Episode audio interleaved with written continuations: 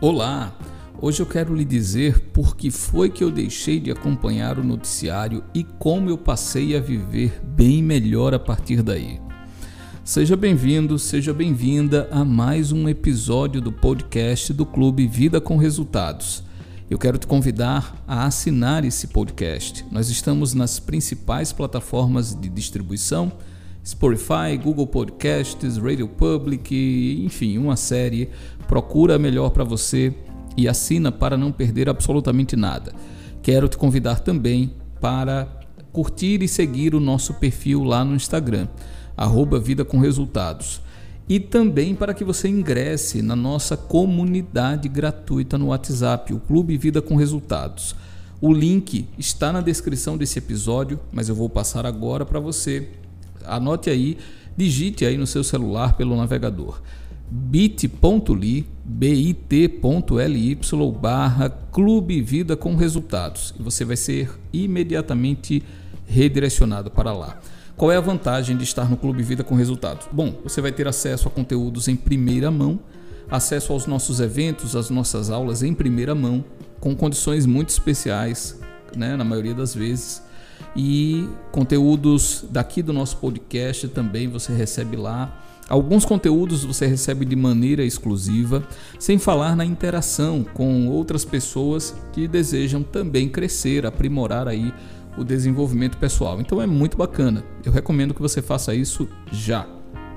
Bom, como eu disse no início, eu vou explicar por que foi que eu deixei de acompanhar o noticiário, sobretudo o televisivo. Por quê, gente? É, eu já mencionei, acho que no nosso primeiro episódio eu falo disso, nas três dicas aí para um 2021 vitorioso. Eu falo sobre a questão do excesso de informação, da sobrecarga de informação, tá? Tim Ferriss fala disso no livro Trabalhe 4 horas por semana, que eu também já mencionei aqui em outros episódios, e ele fala sobre o jejum de informação, uma dieta pobre em informação. Em alguns momentos isso é importante. Por quê? Porque é, essa sobrecarga de informação ela acaba drenando a nossa energia.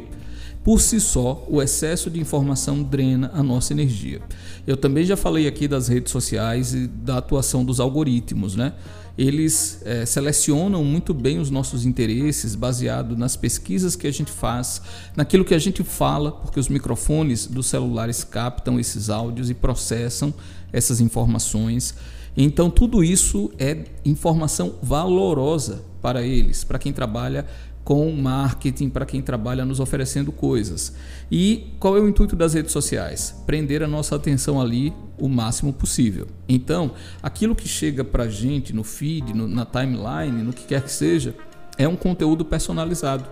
É um conteúdo feito especialmente para você. Você já deve ter passado por isso, né? Que você imaginou ou você digitou uma pesquisa lá de uma viagem, um produto que você queria comprar e aquele produto passou a te perseguir o tempo todo nas redes sociais, no Google e por aí vai. Então, isso, esse é o efeito dos algoritmos. Isso drena nossa energia, como eu falei, porque o tempo todo você está sendo atraído por aquela informação relevante. Não bastasse tudo isso, nós temos o efeito dos noticiários. E em tempos de pandemia do Covid-19, isso ficou ainda mais evidente. Uma enxurrada de informações, muitas vezes informações repetitivas que não agregam absolutamente nada uma na outra e que tendem a nos deixar em estado paranoico até, sabe? Tensos, preocupados além do necessário. A gente deve procurar informação sim, a gente deve se informar sempre, mas esse excesso é muito faz muito mal para o nosso crescimento e para o nosso desenvolvimento. Sem falar, gente, que esses noticiários tendem a ser, tendem a ser muito sensacionalistas e eles vão para o lado negativo da coisa e tem uma razão para isso também. Também é que nós, seres humanos, somos muito mais impactados por aquilo que é ruim do que pelas coisas positivas. Tem até um estudo que fala mais ou menos isso. Entre perder hipoteticamente, tá? Entre perder mil reais ou ganhar mil reais, eu acredito que você prefira é, não perder os mil reais. Você prefira manter os mil reais. A dor de perder o dinheiro ela é muito maior do que a dor de ganhar, ainda que a quantia seja exatamente a mesma. Mas nós damos uma ênfase maior às perdas. Por quê? Porque essencialmente o que motiva, o que move o ser humano é a fuga da dor e a busca pelo prazer. Só que a fuga da dor, como muitas vezes se relaciona até com aspectos de sobrevivência, tende a ser mais forte. E esses jornais, o pessoal que trabalha na produção sabe disso. Isso é um gatilho mental. E eles usam esse gatilho mental para prender a nossa atenção, trazendo mensagens que vão nos impactar no sentido da dor, que vão acabar retendo a nossa informação, porque a gente se prende àquilo, né, afinal de contas, e a gente é, tem a falsa sensação de que com aquela informação a gente vai se prevenir um pouco mais, vai evitar aqueles problemas, e não é bem assim. Não é bem assim. Então eu simplesmente parei, sobretudo no período pandêmico, eu parei de acompanhar noticiário, especialmente na TV. E assim, gente, a minha vida melhorou significativamente desde então, nesse aspecto. Por quê? Porque eu deixei de consumir aquele conteúdo é, sensacionalista, passei a me dedicar a outros hábitos, inclusive o hábito da leitura, que eu já mencionei aqui, é, ouvir música, enfim, fazer outras coisas naquele tempo que eu estaria consumindo a informação. Tem dias que a TV passa o tempo todo em casa desligada, mesmo com as meninas, mesmo com a esposa, mas a gente mantém desligada.